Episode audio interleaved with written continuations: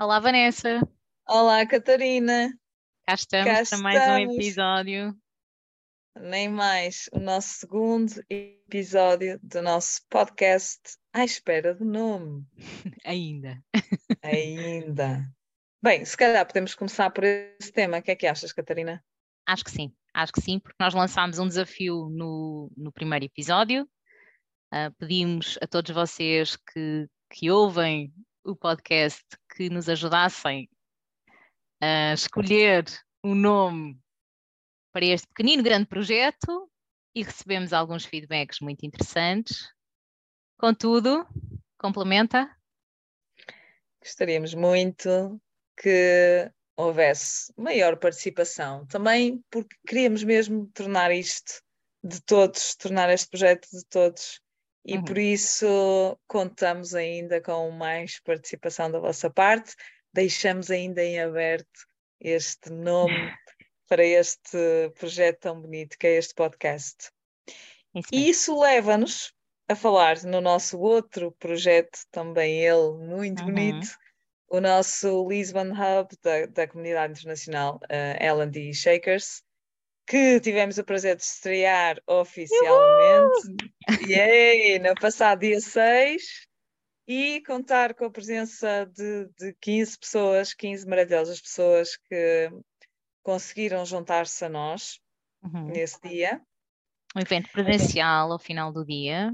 Portanto, Exato. reconhecemos o esforço e agradecemos mais uma vez.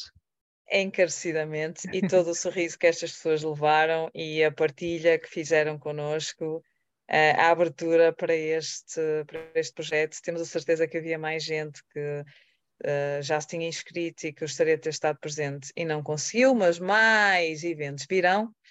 Uhum. E uma das coisas que nós eh, reunimos neste, neste primeiro evento foi realmente perceber eh, alguns dos desafios que, que nós, eh, ligados a esta área da L&D, eh, sentimos.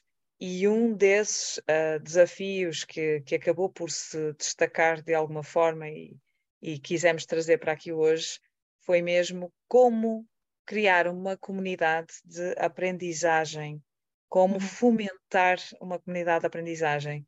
Uhum. Catarina, tu que agora estás dentro, estás dentro de uma academia, queres partilhar como é que tem sido a tua experiência? Quero sim, sim. Lembrando sempre, obviamente, que esta, esta partilha que farei será a minha experiência e as minhas opiniões e as minhas ideias e não, não será nunca uma verdade absoluta. Certamente este é um tema que não se esgota aqui e sobre o qual voltaremos a falar mais vezes, ou, ou assim espero, porque acho que é mesmo nessa partilha que podemos chegar a, a- a mais resultados. Eu acho que, que o primeiro ponto de partida tem a ver com procurarmos definir o que é que é isto de comunidade ou, ou, hum, de forma ainda mais significativa, o que é que é isto de uma cultura de aprendizagem numa organização. Hum, existem muitas definições, obviamente. Como eu entendo esta questão, entendo-a como sendo uma vontade hum, dos colaboradores procurarem saber mais, aprender, de procurarem desenvolver-se, crescer, evoluir e, em paralelo, estando inseridos numa cultura, numa organização que lhes providencia recursos para que isso aconteça. Então são quase dois eixos que devem acontecer, eh, coexistir em simultâneo.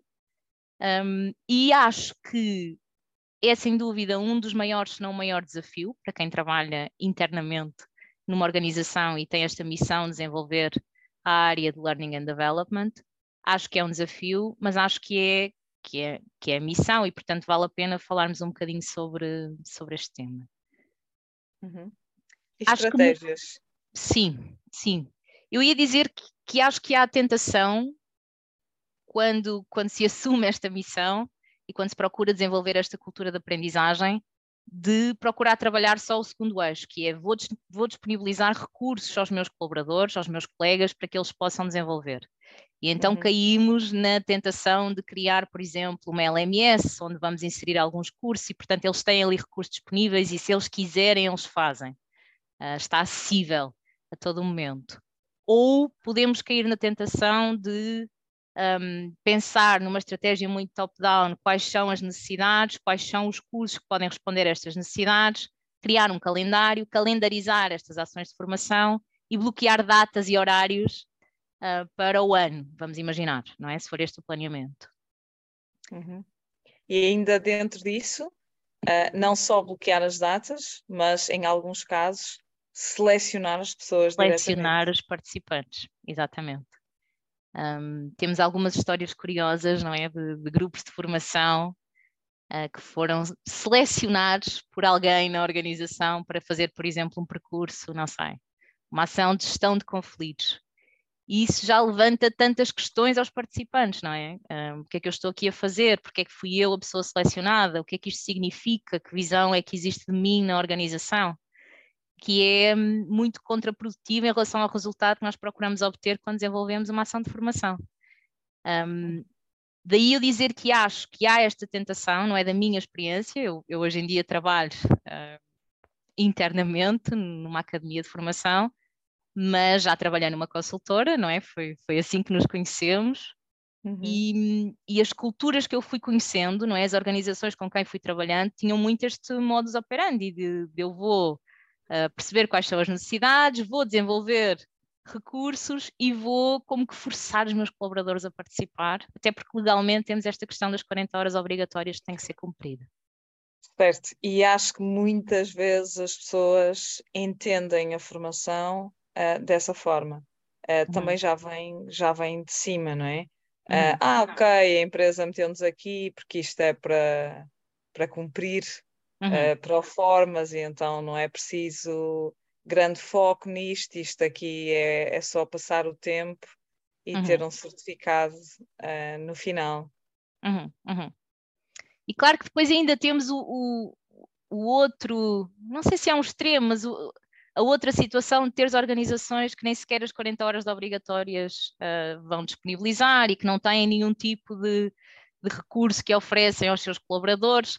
Mas na verdade, Vanessa, eu nem sei o que é que é pior nos dois cenários, porque aquilo que eu sinto quando tu crias um, um calendário com ações de formação um, para as quais as pessoas são selecionadas sem saberem porque é que lá estão e elas vão e têm más experiências e saem e aquilo não tem nenhum tipo de continuidade, nem sequer há uma transferência do que lá viram para a sua realidade, é como resultado tu criares um sentimento de desamparo aprendido em relação à formação não é? Que é, eu, eu estou aqui, não sei porque é que estou, eu só estou a perder tempo, eu tenho o meu trabalho para fazer, a formação não serve para nada, e isso cria um, uma, uma falácia que às vezes depois se vem, uma autoprofecia que às vezes depois se vem a cumprir uh, em uhum. relação a formações futuras, não é? Portanto, nem sei o que é, que é pior, se é tu, vou, vou usar esta expressão, eh, se é tu quase encher chouriços para cumprir as horas obrigatórias ou não fazer de todo porque não tens uma estrutura ou porque, ou porque não valorizas, não sei. Enfim, acho que são as duas muito más. Um, e, portanto, pensando aqui no que é que podem ser uh, cenários mais positivos. Eu acho que há um, há um conjunto de estratégias e se calhar podemos olhar para isto em relação a estes dois eixos que nós mencionamos, quer seja naquilo que é a disponibilização de soluções aos meus colaboradores, quer seja se tu pensares um, naquilo que é o desenvolvimento desta vontade, desta motiva motivação, ai, motivação intrínseca de eu me desenvolver, aprender, evoluir, um, enfim, chegar mais longe. Como é que isso se faz? Eu acho que nós podemos começar pelo início e começar por pensar um, quando tu idealizas um plano de formação, um, partes de que pressupostos? Como é que tu sabes o que é que as pessoas querem ou precisam de aprender? Como é que tu sabes quais são as suas necessidades? Sabes? Fizeste esta análise, fizeste essa recolha de casos reais, de situações reais, um, redefiniste bem quais são os problemas que existem e que tu estás a tentar solucionar com a formação. Porque este é um tema também, nós não devemos fazer formação porque está na moda agora falar, eh, não sei, mindfulness. Trouxe este tema porque é o meu tema querido e, portanto, assim ninguém diz que estou a falar de tema nenhum um, que eu não gosto. Enfim, gosto muito do mindfulness e acho que é um tema muito importante e interessante, mas não o devemos trazer para a organização porque hoje em dia se fala mais sobre esse tema. ou porque um líder fez uma ação em algum lado ou participou de algum webinar e chega e diz era interessante fazermos isto na equipa. Isso não é razão suficiente. Claro. Um, portanto, tu tens sempre, a partir daquilo que são os objetivos estratégicos da organização, um, e tu podes ir extrapolando isto até chegares ao teu colaborador que está na linha da frente. Na verdade, na organização onde eu trabalho atualmente, é assim que acontece. Os colaboradores definem os seus próprios objetivos um, mais operacionais, que têm a ver diretamente com o negócio, definem três objetivos operacionais, para ser mais precisa, dois objetivos de desenvolvimento, que têm a ver com aquilo que eu gostaria de desenvolver em mim, para onde é que eu gostaria de crescer, um, e, por fim, um objetivo de aprendizagem que está relacionado com esse desenvolvimento e com os objetivos operacionais. O que é que tu uhum. precisas de aprender? Onde é que tu precisas de investir? Ou portanto, seja, é, é é uma estratégia ao contrário. Exatamente, e também te cria autorresponsabilização. Completamente. Tu completamente. completamente implicada e parte do processo. Sim. E não alguém que escolhe algo para ti, Sim. sozinha. Exatamente.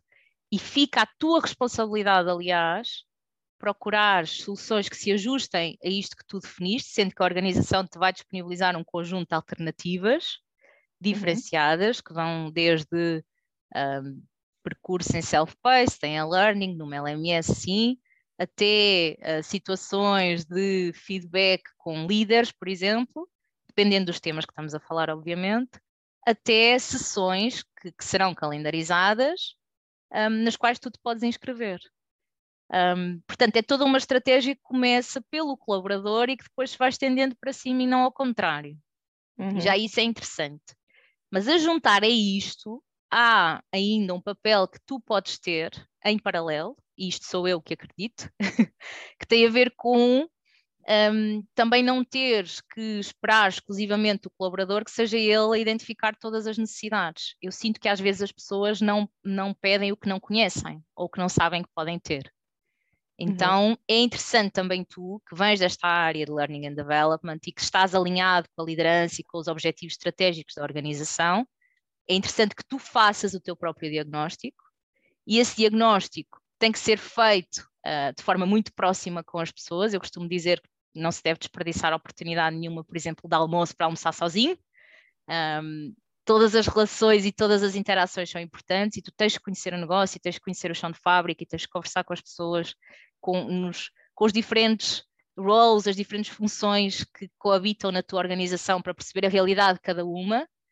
Um, e depois, com base nisso, podes até, por exemplo, usando aqui uma estratégia mais de design thinking, que eventualmente poderemos uh, explorar num, numa outra conversa, podes, por exemplo, criar personas na tua organização, não é? uhum. é?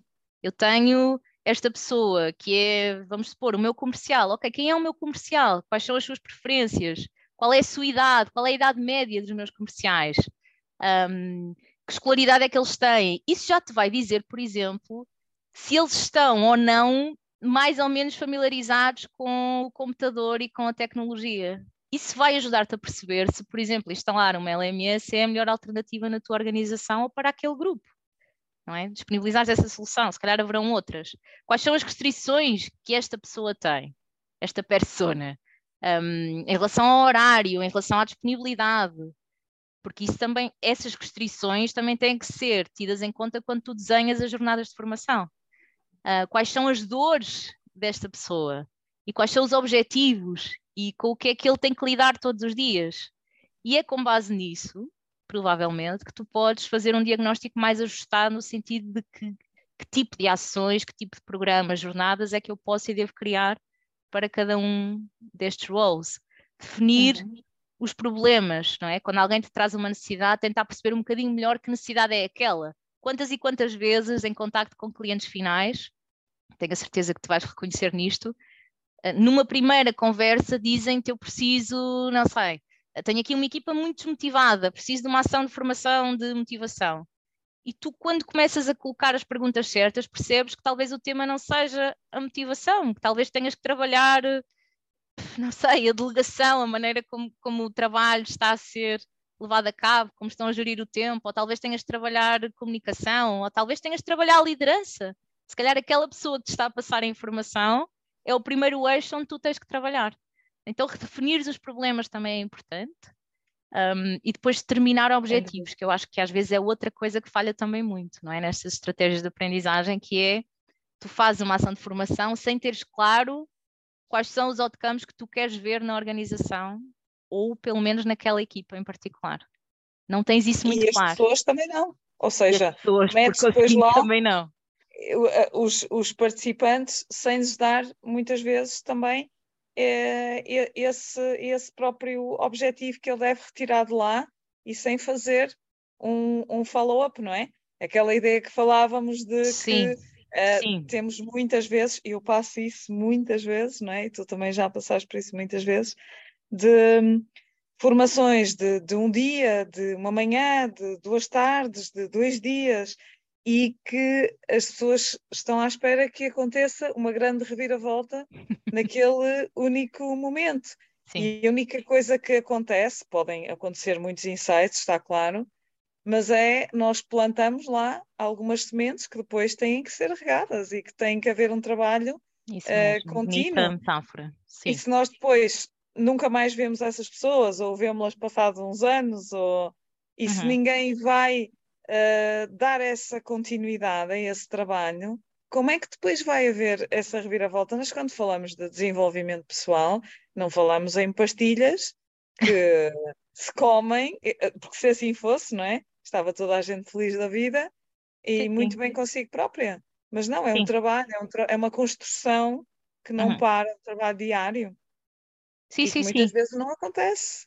E, e até partindo do princípio que tu até fizeste um excelente diagnóstico, uhum. uh, tu até, uh, as pessoas até se inscreveram livremente e estão muito interessadas naquela formação, mas não é definido um objetivo concreto e depois não há mais conversa sobre aquela formação. Acabou ali e ponto.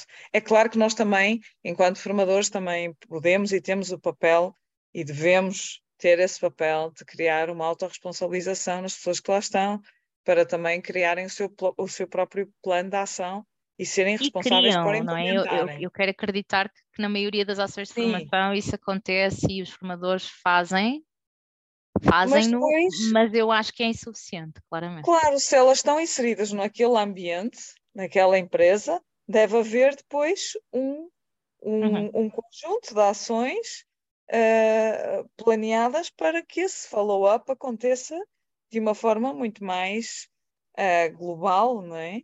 E estratégica Sim. até.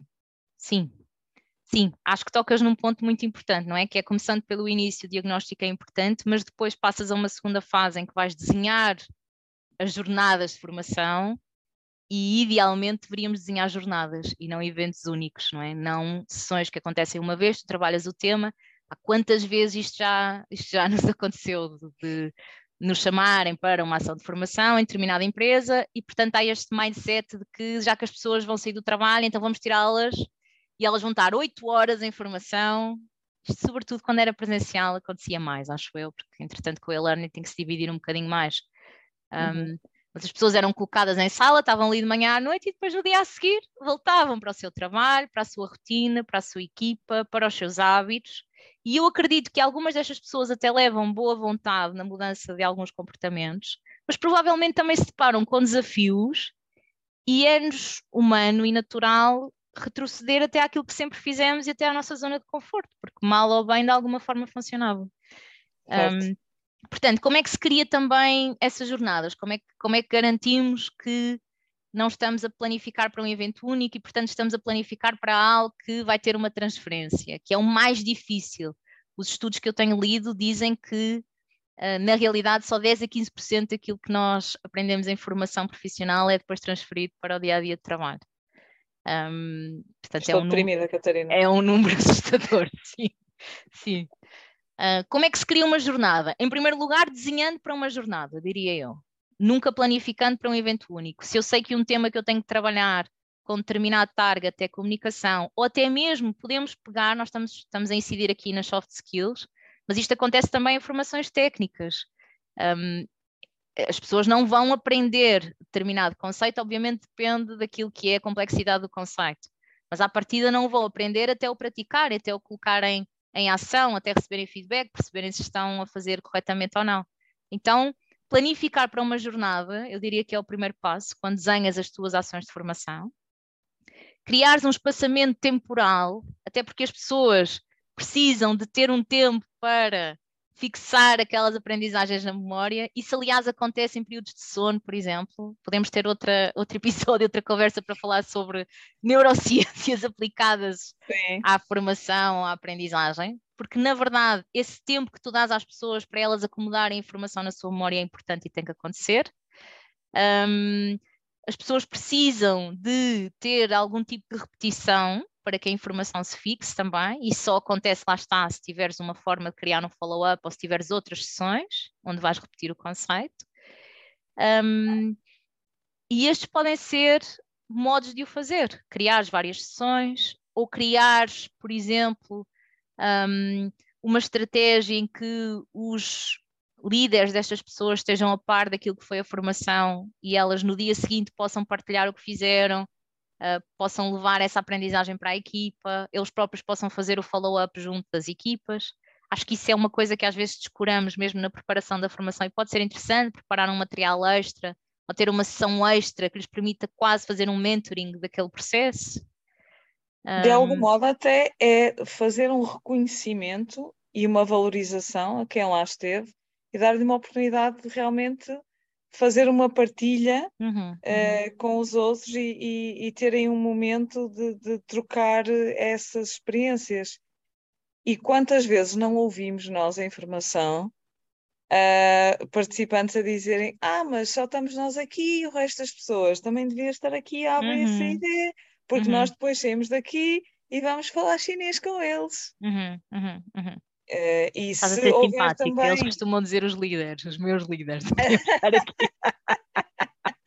Mas lá está, isto, isto, vem, não é? Vem, vem alinhado com o que estamos aqui a dizer, que é se nós pudéssemos preparar os líderes para o momento que estas pessoas vão viver, também eles estariam a assumir o compromisso, não só de procurarem exibir aqueles comportamentos, como também de fazerem o follow-up adequado com aquelas pessoas.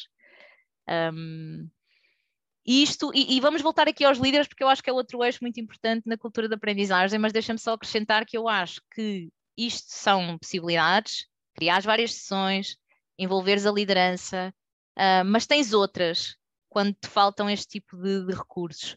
Podes sempre, por exemplo, preparar o que nós chamamos de shots de formação e, e fazeres um follow-up com as pessoas várias vezes ao longo de um período de tempo, em que tu, os shots de formação são qualquer coisa como um vídeo ou um áudio ou ou pequenos documentos, pequenos ficheiros que tu partilhas com as pessoas para as lembrares de alguma âncora que elas viram na formação, para as lembrares de alguma informação importante, por exemplo.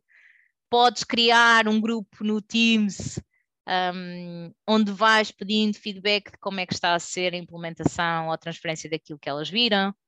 Um, podes criar até team buildings, também. fazer sessões Sim. individuais. Follow-up, team buildings que, que às uhum. vezes, claro que há team building só para brincadeirinha e para conexão, isso é ótimo e faz-nos muita falta, mas muitas vezes os team buildings também podem ser temáticos e podem servir para tu reforçares algum conceito que até visto de forma um bocadinho mais formal na formação.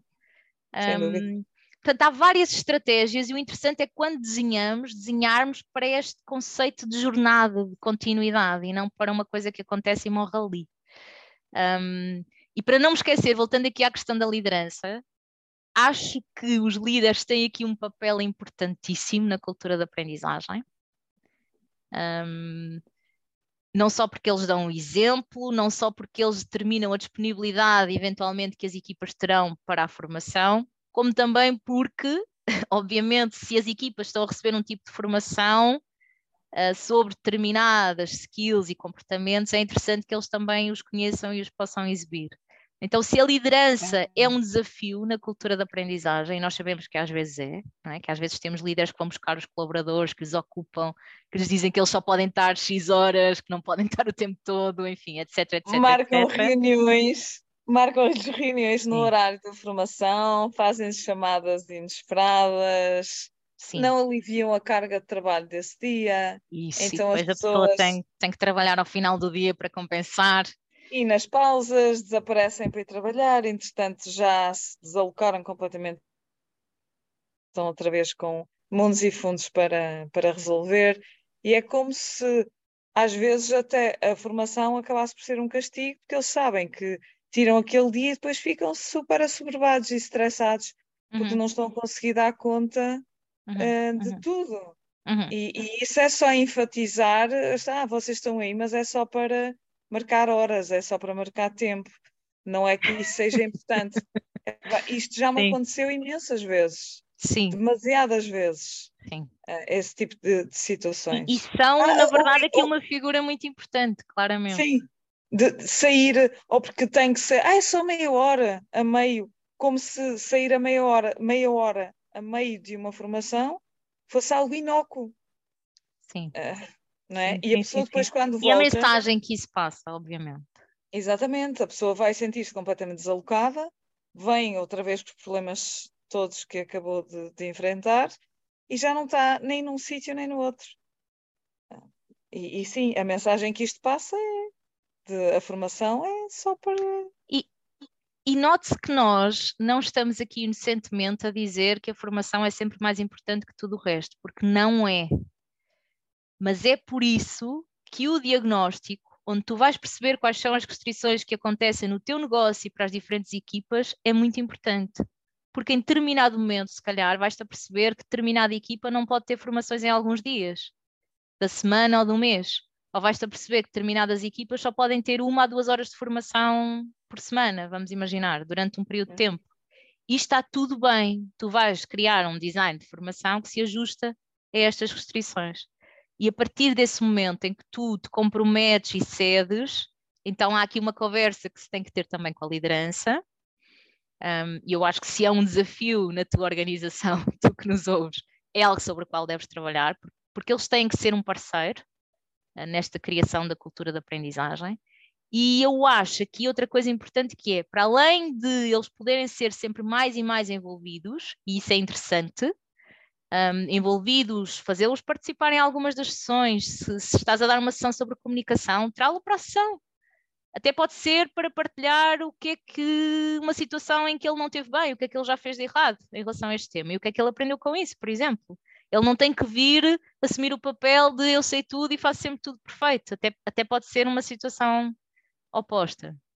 Mas trazê-lo para a formação pode ser interessante e outra coisa que eu quero aqui acrescentar, e agora parece, parece esquizofrénica porque vou trazer a perspectiva oposta, que é se os líderes desvalorizam a formação, também acho que pode ser importante nós, como profissionais da LND, questionarmos um, como é que nós estamos a valorizar o nosso trabalho internamente. Porque sinto também que às vezes um, por exemplo, no que toca à medição, medimos coisas que não interessam para nada. E agora vou ser muito polémica. Mas é o que eu sinto. Se eu fosse administradora de uma empresa, se eu de uma empresa, e o meu, o meu colega da formação me chegasse e aquilo que ele tem para mostrar é a quantidade de horas que as pessoas estão a investir em formação, quantas ações nós já demos este ano, ou que temáticas abordámos este ano, epá, isso para mim não me interessa absolutamente nada. Não me interessa nada. Isso não me diz nada em relação ao que é que as pessoas realmente aprenderam e como é que isso está a contribuir para o negócio. O que nos leva, acho eu, a outro eixo aqui importante, que é, obviamente há um mérito em relação, enfim, ao trabalho de, interno de, de dar formação e de encontrar os parceiros certos e de trabalhar certas temáticas, mas pode ser ainda mais interessante para quem toma decisões e para quem tem que ser nosso aliado, um, fazermos um bocadinho aquele percurso do, do Kirkpatrick, do modelo, não é? Que ele tem quatro fases. A primeira fase, que é aquela que nós habitualmente fazemos, é tentar perceber se as pessoas gostaram. Gostaste da formação? Recomendarias a formação? E do formador, o que é que achaste? E a metodologia? E os recursos foram bons? Certo? Que isso não diz grande coisa em relação ao negócio. não dizer nada, pronto, quanto muito acalenta-nos um bocadinho como formadores, temos uma boa avaliação e ficamos bem dispostos, eh, mas não nos diz muito em relação ao negócio em si e à contribuição da formação. Mas depois, à medida que avanças nos outros níveis, e isso é possível de fazer inclusive em formações comportamentais, tu vais tirando mais ilações, não é? O, o nível 2 tem a ver com aquilo que as pessoas aprenderam cognitivamente, e isso tu podes medir através de quizzes, questionários, testes, o que queiras chamar. Ou através de situações, dependendo depois do objetivo, não é? Se é um objetivo prático, a pessoa tem que saber fazer qualquer coisa. Podes fazer uma simulação, um roleplay, tens uma grelha onde vais-te mandar algumas notas, e é uma forma de medir essa aprendizagem. Um, depois tens o, o, L3, que são os comportamentos, que é um bocadinho mais difícil, mas que se bem te lembras, nós tivemos alguns projetos onde medíamos o L3, um, através de assessments que os colaboradores preenchiam num primeiro momento e três meses após o término após. da formação, para podermos uhum. comparar comportamentos do antes e do pós, e nós não o fizemos na altura, nestes projetos que estou agora a recordar-me, mas poderíamos ter passado este assessment, ou um assessment que medisse as mesmas uh, competências, os mesmos comportamentos, por exemplo, aos pares e aos líderes e até aos clientes em algumas situações. E terias uma análise muito interessante sobre a mudança de comportamentos que advém da formação e depois ali podes meter muitas coisas, podes medir a produtividade, podes medir a satisfação, podes medir se as uhum. pessoas procrastinam mais ou menos, se sentem mais ou menos estressadas, se têm estratégias para lidar com isso, enfim, etc, etc. O último modelo é, modelo não, perdão, o último nível deste modelo é a medição do ROI, ia ser difícil, é difícil porque tu terias que assegurar, é quase académico, tu tens que assegurar que as mudanças que tu estás a ter na organização e que te estão a trazer um retorno do investimento se devem à formação. E se tu, por exemplo, implementas uma formação, não sei, estou a pensar em Scrum, um, quando tinhas um, uma metodologia de planeamento e gestão de projetos que era Waterfall, se calhar consegues dizer sim, olha, o tempo que estamos a ganhar e aquilo que estamos a faturar tem a ver com esta grande mudança e isso adveio da formação que tivemos de Scrum, vamos supor. Mas fora isso, é difícil tu dizeres, olha, é por causa desta jornada de comunicação e trabalho em equipa que agora produzimos mais X, porque terias que retirar todas as outras coisas que acontecem à volta, ao mercado, uh, as metodologias, as ferramentas que eles têm ou não têm, enfim, etc, etc. Eu diria que esse é um dos nossos calcanhares daqueles na formação comportamental. É, uh, o facto sim. de não aparecer uh, visível e de forma super objetiva em termos de números. Uh, Qual o, o é impacto e o que é que transferes? desse Sim. investimento. Ainda assim, um, essas medições que, que fizemos uh, em alguns projetos do antes e do depois, eu diria que, te, que, que, tem um grande impacto e que, e que é uma análise bastante interessante Uhum. Aliás, o feedback mudança, que recebemos é que realmente havia mudança. Sim. E, Sim. E, e, essa mudança é incrível, porque mudar comportamentos nós sabemos que é uma luta. Uhum. Uma luta interna uhum. uh, que tu tens de fazer. E, uhum. e se consegues fazê-lo, mesmo uh, até muitas vezes de uma forma muito individualizada, uh, acho que, que, que de facto é só por si espetacular. Sim, Sim, e tu conseguis recolher estes dados, não é? E levá-los à liderança, que têm que ser os teus parceiros. E não só, levá-los também aos colaboradores, porque nós apresentávamos estes resultados uh, aos diferentes grupos com quem trabalhávamos. É muito interessante, no meu ponto de vista. É muito interessante. Um, e acho que tem a ver com, com esta cultura de aprendizagem que procuras criar, com uma consolidação desse trabalho. Um, e acho, e estamos sempre, repara, só ainda no primeiro eixo, mas acho que o mais difícil, o mais desafiante, como é que tu crias esta vontade nos colaboradores.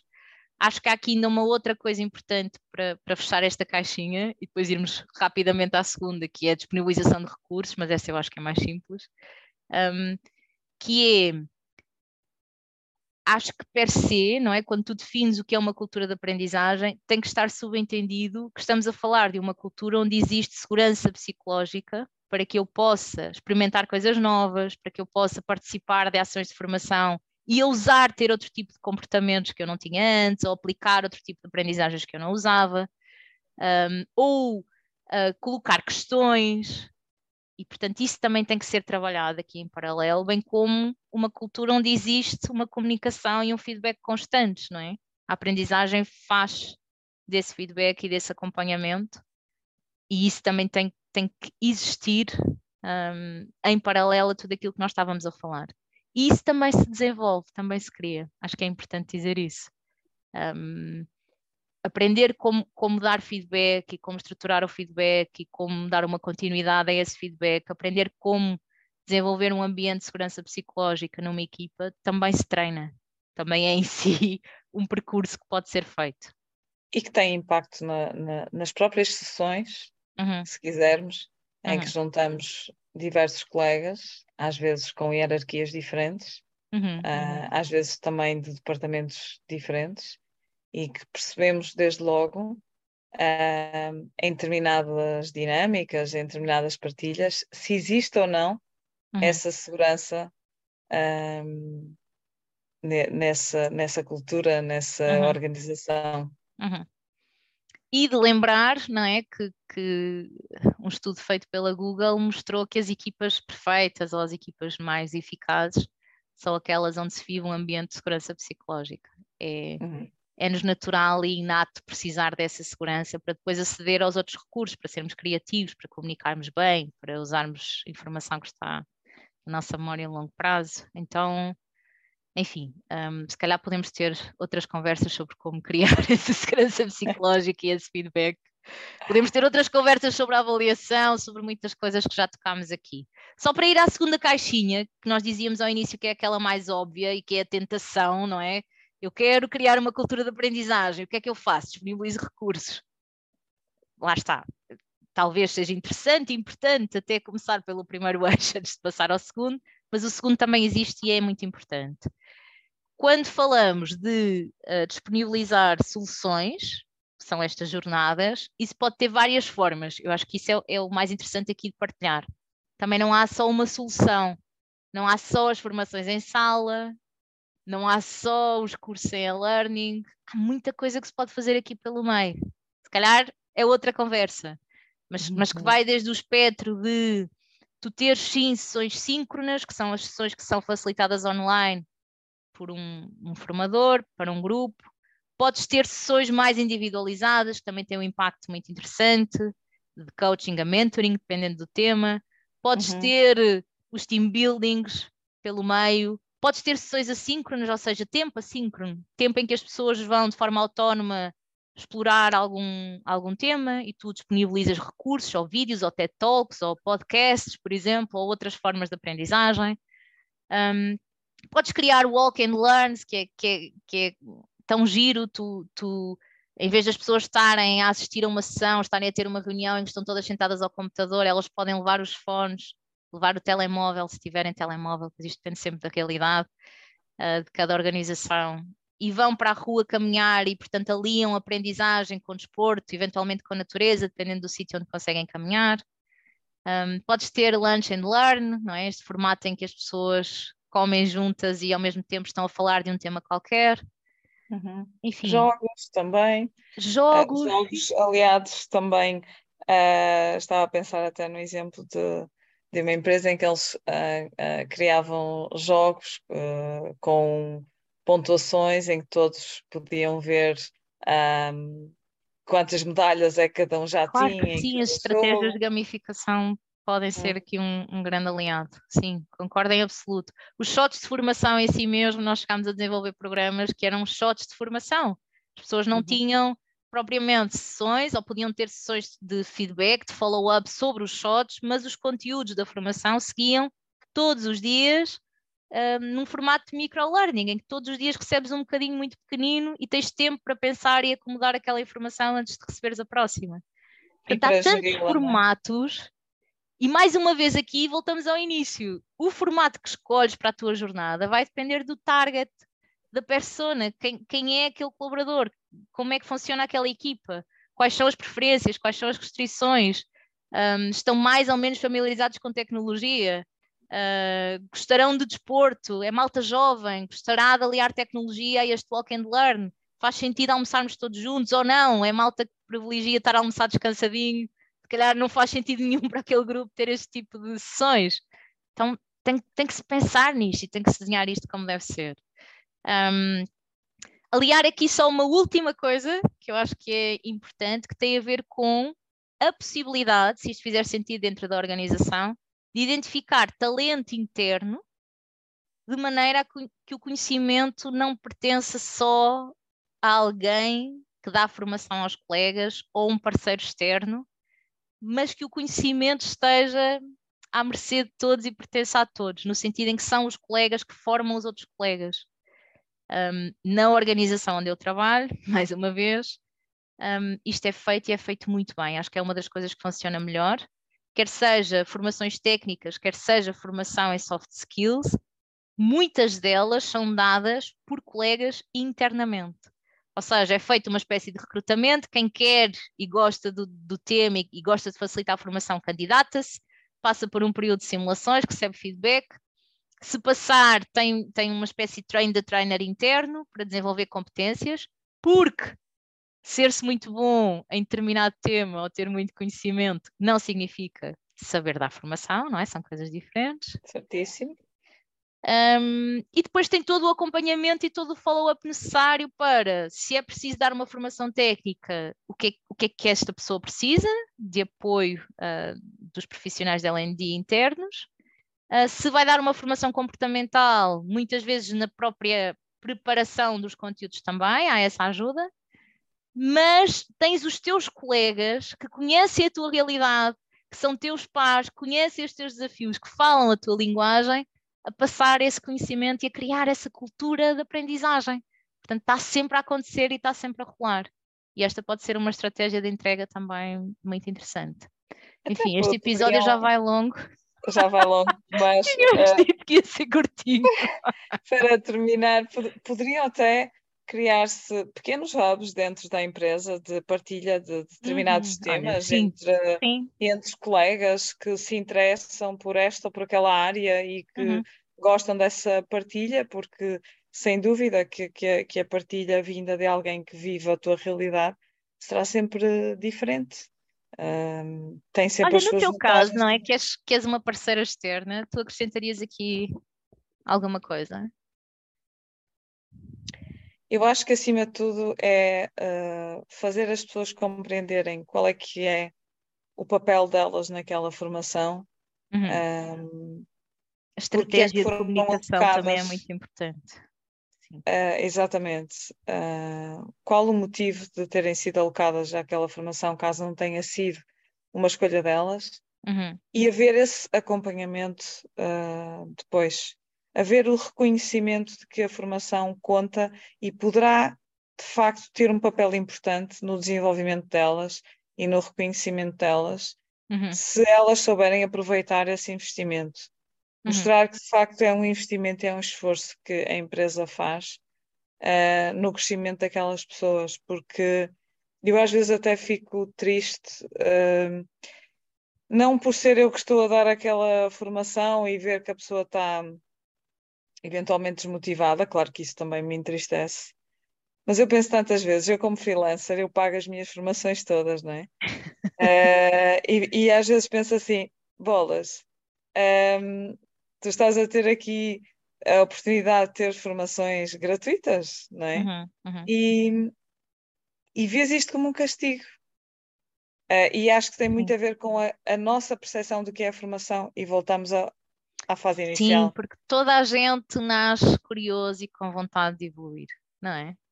É Eu impossível que, que, não seja assim. Tu tens que ter aprendido em algum momento que a formação não serve.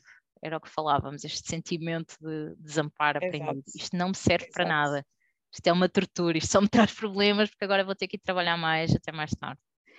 Um... E bom, Sim, Vamos. olha, falámos aqui em diferentes coisas também não é? Que, que, podemos vir a explorar em novas conversas. Falámos, uh, por exemplo, do diagnóstico e até de usar design thinking para construir as personas, redefinir os problemas, criar as soluções. Pode ser uma conversa. A própria avaliação e follow-up pode ser outra. Pode ser outra, avaliação e follow-up, sim. A questão do envolvimento da liderança, uhum. as diferentes estratégias em de entrega também, sim. Uhum. Trabalhar com estes SMEs, estes sub, subject matter experts, as pessoas que têm talento na organização um, e que podem elas próprias ser a fonte da formação e desenvolvimento dos colegas, como é que, como é que trabalhamos estes pools de talento, pode ser outro tema. como criar a segurança psicológica uh, e, e, e, esta cultura de feedback. E olha que eu acho que aqui até pode ser assim uma coisa muito crua mesmo, que é se eu tivesse que dar uma formação em segurança psicológica, do que é que falaria, o que é que abordaria, que exercícios faria, acho que isso pode ser interessante também para, para quem nos ouve eventualmente. Mas ninguém melhor do que quem está a ouvir para nos dizer se é ou não e qual a ordem de prioridade nestes temas. Podemos Sim. deixar aqui um desafio. Essa é a nossa expectativa, que, que de facto também partilhem connosco o que é que mais gostariam uh, de ouvir, uh, que temas é que gostariam de, de, de ver aqui uh, partilhados, que ideias é que gostariam de, de ver aqui para, para uhum. vos ajudar. Uhum. E, e comentem, não é? Se não concordam com algo ou se têm uma perspectiva diferente, também é interessante para, para aprendermos e para, para claro olharmos os temas de outro ponto de vista. Portanto, façam-nos saber o que, que, vos parece esta conversa. Ficamos também aqui uh, com a nota que uh, a nossa intenção é também trazer convidados em uhum. próximos uh, episódios uhum. para connosco também partilharem as suas ideias sobre determinado tema, as suas experiências. Uhum, uhum. Claro Por isso sim, também, claro uh, se tiverem esse interesse, estás a pedir voluntários. Apareçam. De forma subtil. Parece-me bem. Fica ao convite. Eu acho, acho que tivemos uma conversa longa que daria para explorar muito mais, mas acho que ficaram ideias um, no ar, não é? Uhum. Esperamos que, que algumas delas interessantes. Um, eu gostei muito de, de, falar contigo deste tema, acho que foi uma boa. Eu também. Uh, eu também. E acho que um, parece-me bastante rico o facto de agora estarmos em perspectivas diferentes, uhum. porque uhum. acaba por, por, por acrescentar uh, duas visões que, que, que, neste momento, dentro da, minha, da mesma área, acabamos por, por lidar com, com situações uh, bastante diferentes e isso, isso também uhum. é enriquecedor. Olha, que isso não possa ser outra conversa, não é? Como é que um parceiro externo pode apoiar esta cultura de, de aprendizagem ou como é que tu internamente podes criar esta rede, não sei. Mas acho que também é um uhum. tema, não é? Porque quando trazes parceiros externos, eles têm que estar integrados nesta máquina. Claro. É um tema. Alinhados, sem dúvida. Bom, vamos? Vamos. Muito obrigada, Catarina. Obrigada, Vanessa. E até breve. E até, até ao próximo episódio.